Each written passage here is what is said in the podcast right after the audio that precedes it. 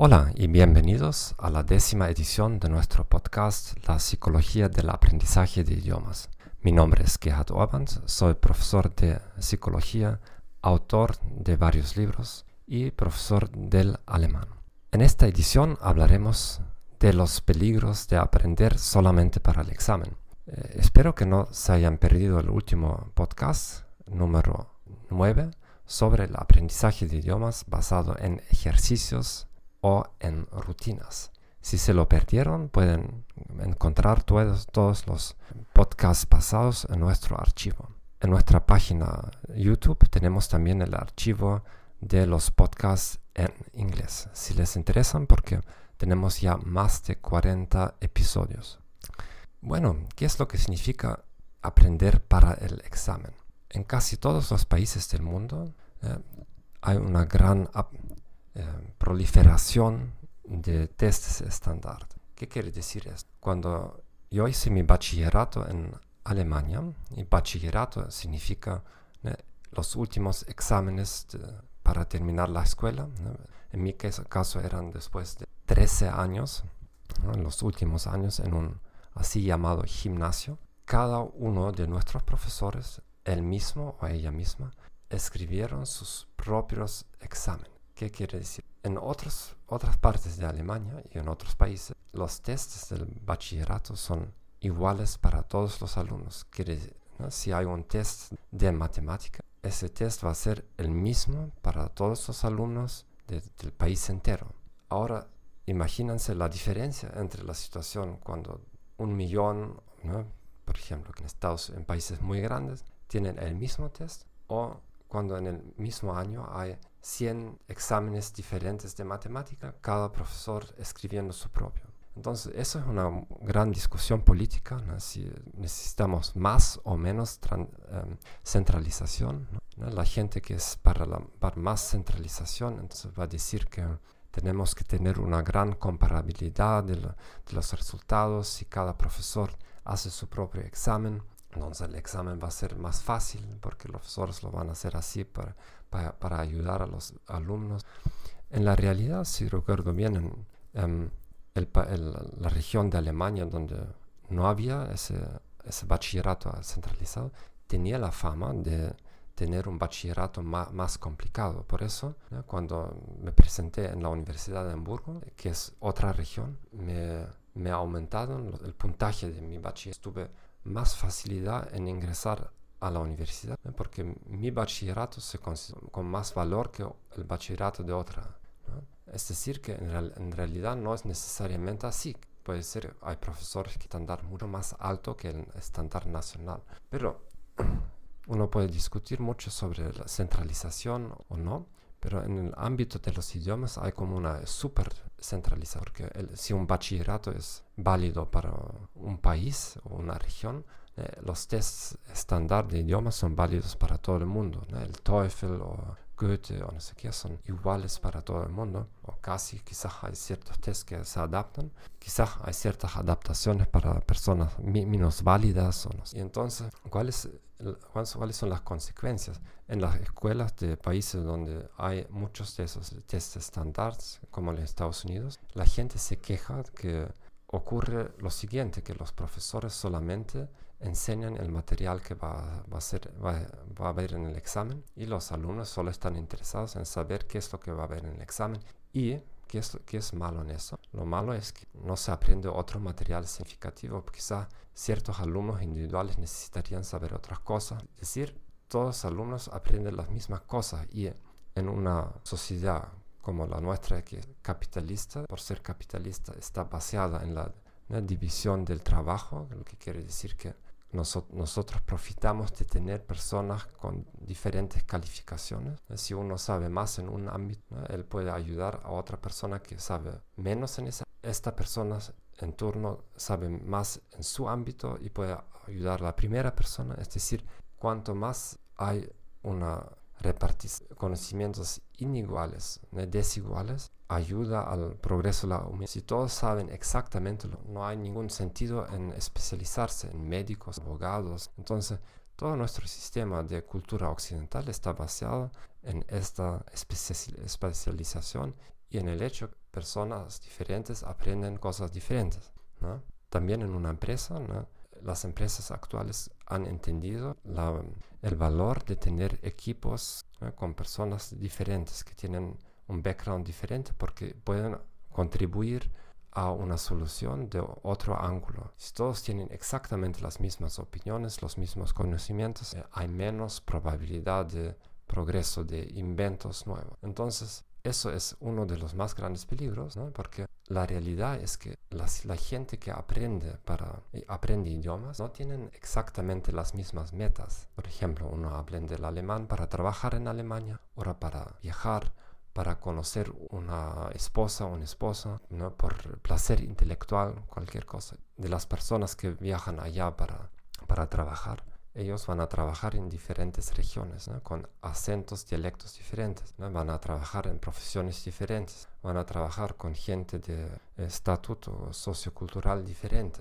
En todo, la mejor preparación va, a ser va a ser individual para cada uno de esos alumnos. Entonces, el ingeniero forestal que quiera trabajar Austria se va a preparar mejor va a aprender el acento de la región de Austria en la cual va a trabajar. Y si él va a aprender ya vocabulario y frases que pertenecen a su profesión. Y si él ya se va a preparar cómo comunicar con la gente. Va a encontrar en su, otra persona que va a trabajar en un banco, que va a trabajar en teatro, va a trabajar, tener, va a tener un proceso completamente diverso de preparación.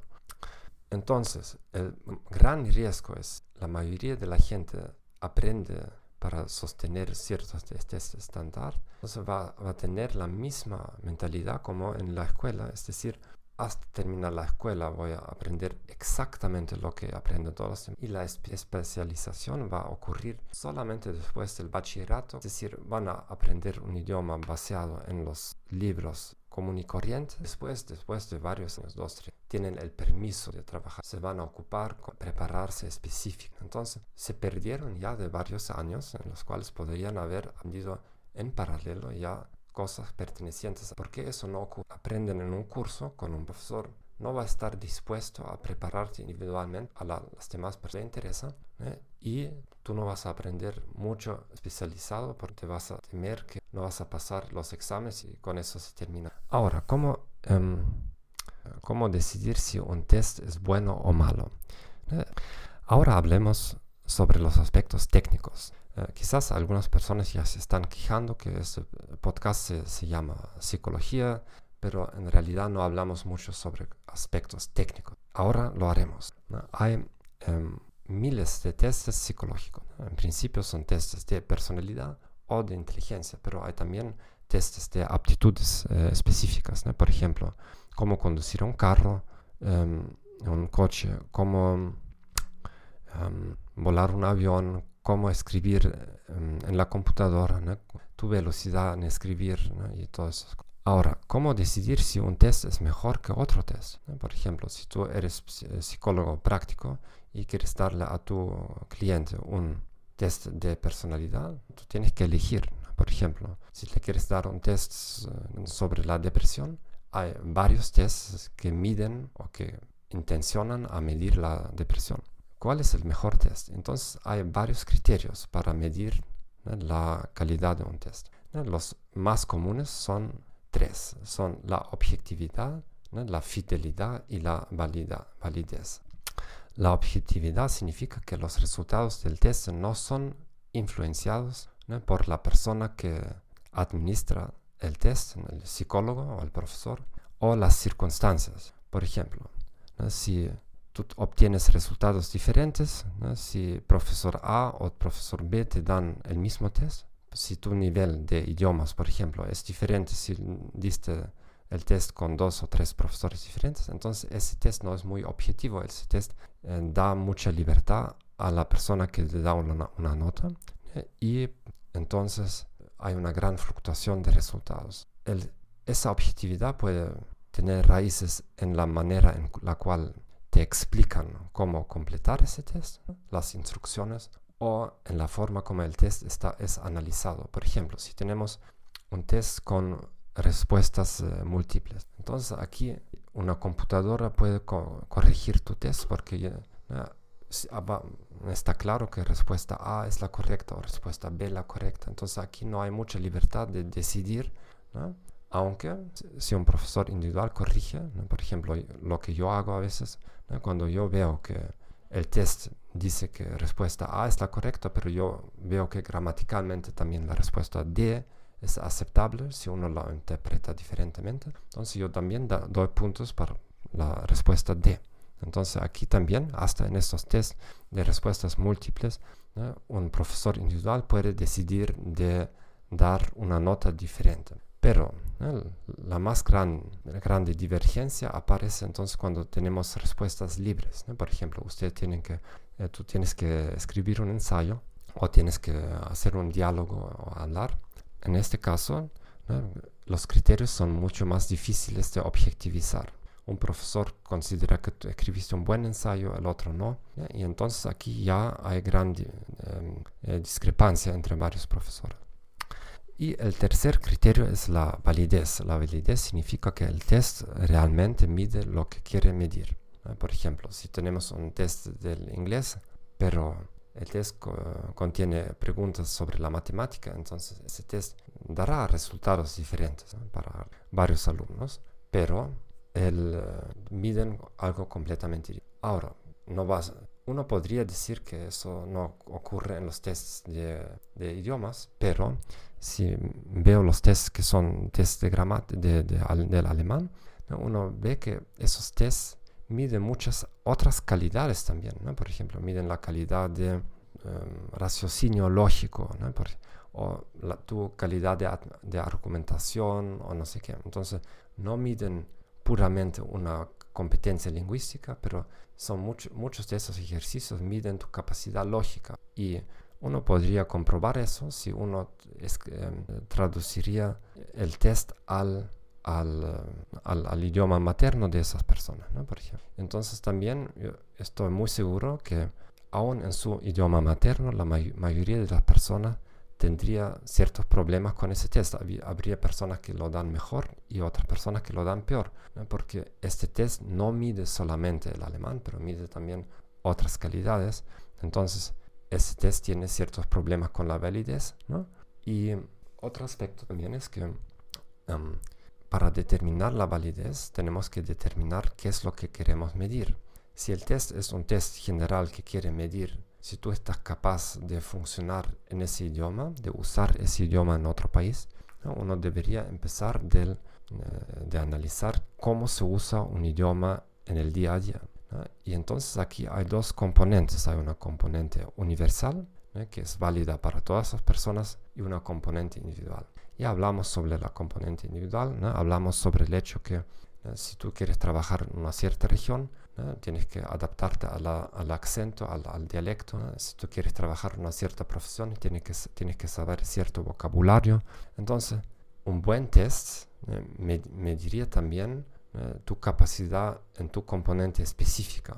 Porque lo que ocurre a veces es que una persona sostiene un test general muy bien, pero eso no significa que pueda funcionar en una cierta región o en una cierta profesión y es completamente incapaz de hablar eh, sobre aquellos temas. La componente universal es lo que todos hablantes tienen en común y eh, personas usan el idioma en forma audir, habla o escucha algo. Y eh, la mayoría de los tests tienen una repartición igual, quiere decir que 50% de test son visual y 50% de test son audio. Entonces ya esa repartición no es muy válida porque si el test refleja la realidad, entonces debería ser quizás 80% hablar y escuchar y solamente 20% escribir y leer. Bueno, con eso hacemos una pequeña pausa, continuaremos la semana próxima. Gracias por escuchar este podcast y por favor eh, recomienden este podcast a sus amigos, ¿no? les, den un like y vienen eh, con sugestiones para temas futuros. Gracias y chao chao.